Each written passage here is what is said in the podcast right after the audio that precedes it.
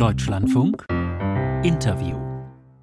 Heute endet die Frühjahrsvollversammlung der katholischen Bischöfe in Deutschland. Kurz vor Beginn des Treffens traf Post aus Rom ein. Drei Kurienkardinäle setzten ihre Unterschrift unter die Aufforderung, eine geplante Abstimmung über die Satzung des angestrebten Reformgremiums Synodaler Ausschuss von der Tagesordnung zu nehmen. Begründung, die Pläne stünden im Widerspruch zu den Anweisungen des Papstes. Der Vorsitzende der Deutschen Bischofskonferenz, Georg Betzing, ließ daraufhin nicht über die Satzung abstimmen. Das Schreiben aus dem Vatikan bildet das jüngste Hindernis auf dem synodalen Weg, der sich seit 2019 in Deutschland mit der Machtkontrolle in der Kirche, der Sexualmoral, einer angestrebten Weihe von Frauen in das Priesteramt und der Abschaffung der verpflichtenden Ehelosigkeit für Priester des Zölibat also beschäftigt, infolge der Veröffentlichungen über sexuelle Straftaten. Schwester Philippa Rath ist Mitglied der Benediktinerinnenabtei St. Hildegard im hessischen Eibing bei Rüdesheim, Mitglied außerdem des Zentralkomitees der deutschen Katholiken und des Synodalen Ausschusses. Sie ist auch Trägerin der Verdienstmedaille des Bundesverdienstkreuzes und Buchautorin. Mit ihr habe ich gestern das folgende Gespräch geführt.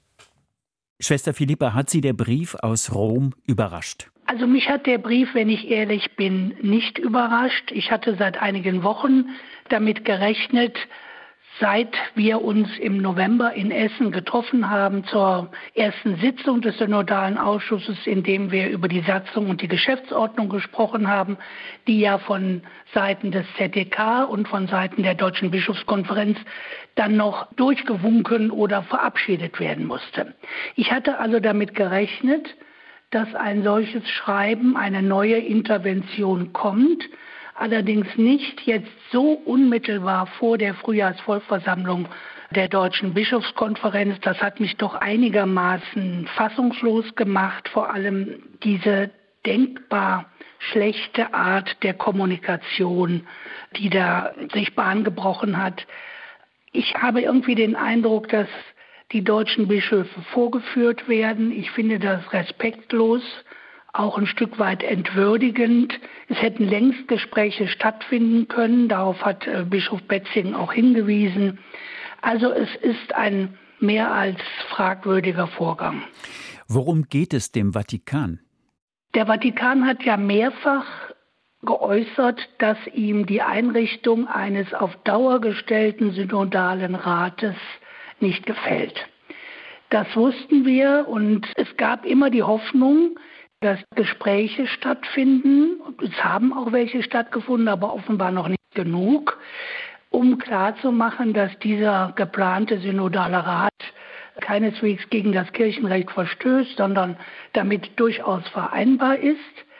Ich glaube, es herrscht in Rom noch zu viel Angst, dass äh, diese Art von Synodalität, wie wir sie gerne leben würden, die Autorität der Bischöfe einschränken könnte. Ich glaube allerdings, und nicht nur ich, sondern viele andere auch, dass gemeinsames Beraten und gemeinsames Entscheiden, was ja in einem solchen Rat oder auch jetzt im Ausschuss der Fall sein soll, dass das eine Stärkung der bischöflichen Autorität ist und keineswegs eine Schwächung. Verschiedene Sichtweisen sind da vorhanden, die im Moment offenbar noch nicht kompatibel sind. Schwester Philippa, welche Rolle spielt in Rom die Sorge vor einer Kirchenspaltung? Ich sitze nicht in Rom. Ich kann mir das nur indirekt erschließen, genauso wie Sie aus allen ähm, Verlautbarungen, die man immer wieder liest und hört. Es wird immer wieder davor gewarnt.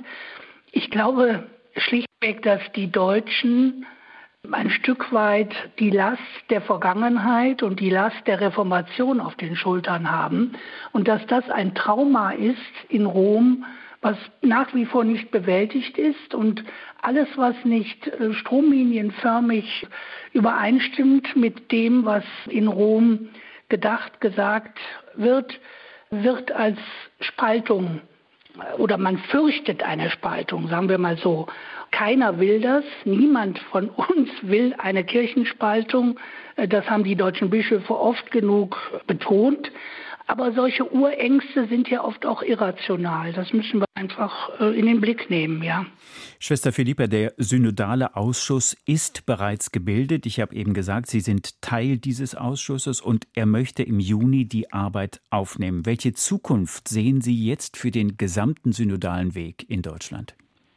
Wir haben ja im synodalen Weg keineswegs alle Themen erschöpfend bearbeiten können, schon aus Zeitgründen nicht.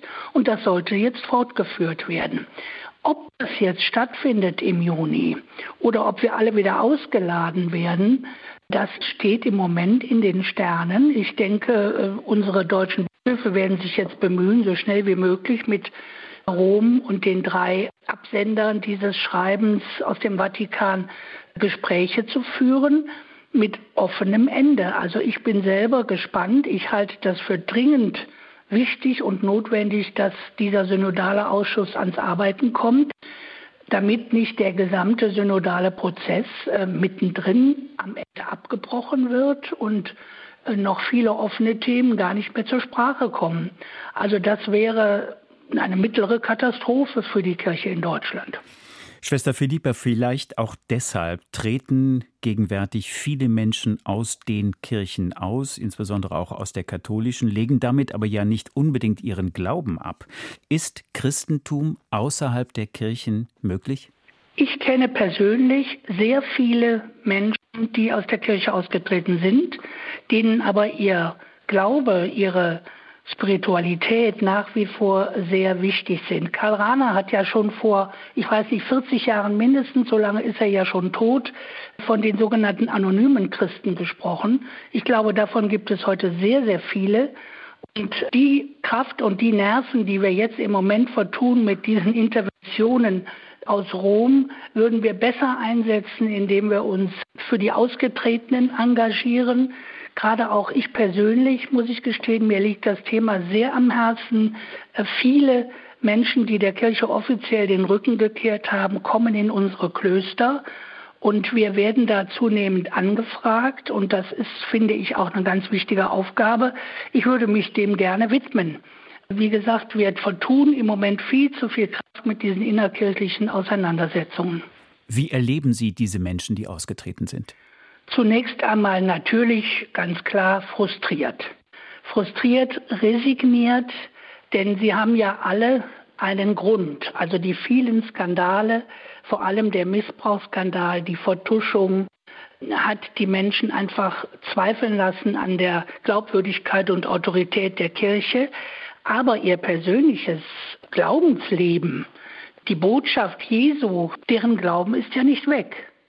Und sie sind auf der Suche. Ich erlebe sie als stark suchende Menschen und ich sehe auch, dass sich erste kleine Gruppen bilden, neue Formen von Gemeinschaft.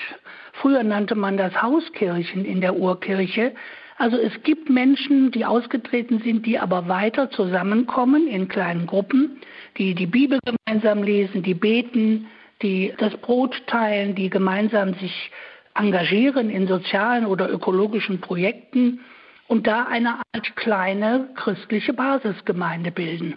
Und ich habe so den Eindruck, als ob da am Horizont so ein bisschen die Kirche von morgen schon aufscheint, denn unsere bisher bekannte Form von Kirche und Gestalt von Kirche ist ja dabei zusammenzubrechen. Und insofern, jede Krise ist eine Chance. Es birgt die Möglichkeit neuer Formen des Christlichen. Schwester Philippa, im katholischen Glaubensbekenntnis bekennen sich diejenigen, die es sprechen, zur heiligen katholischen und apostolischen Kirche. Sie sind tiefgläubige Christin. Können Sie diese Formulierung über die gegenwärtige Kirche, nach dem, worüber wir gerade geredet haben, so noch mitsprechen? Ich kann das noch. Ich kann das deshalb, weil ich mich immer wieder ganz bewusst auch daran erinnere, dass der Begriff katholisch ursprünglich eine sehr positive Bedeutung hat. Katholisch heißt allumfassend, weltumspannend und ist für mich damit immer auch ein sehr offener und freier Begriff. Ich merke aber und in meinem Umfeld und bei Menschen, die mir begegnen, dass das Wort katholisch im Moment vom Urwort zum Unwort wird und dass manche sogar im Credo bei diesem Satz ins Stottern kommen oder gleich äh, gar nicht mehr weitersprechen. Dieses Unbehagen, die Scham, auch die damit verbunden ist, äh, heute noch katholisch zu sein, ist für viele ein riesiges Problem. Aber ich glaube, wenn wir uns an den Ursprung des Katholischen erinnern, dann ist es kein Problem für mich, das Credo so weiterzubeten. Schwester Philippa Rath, Mitglied des Synodalen Ausschusses und Benediktinerin der Abtei St. Hildegard in Eibing. Das Gespräch haben wir gestern aufgezeichnet.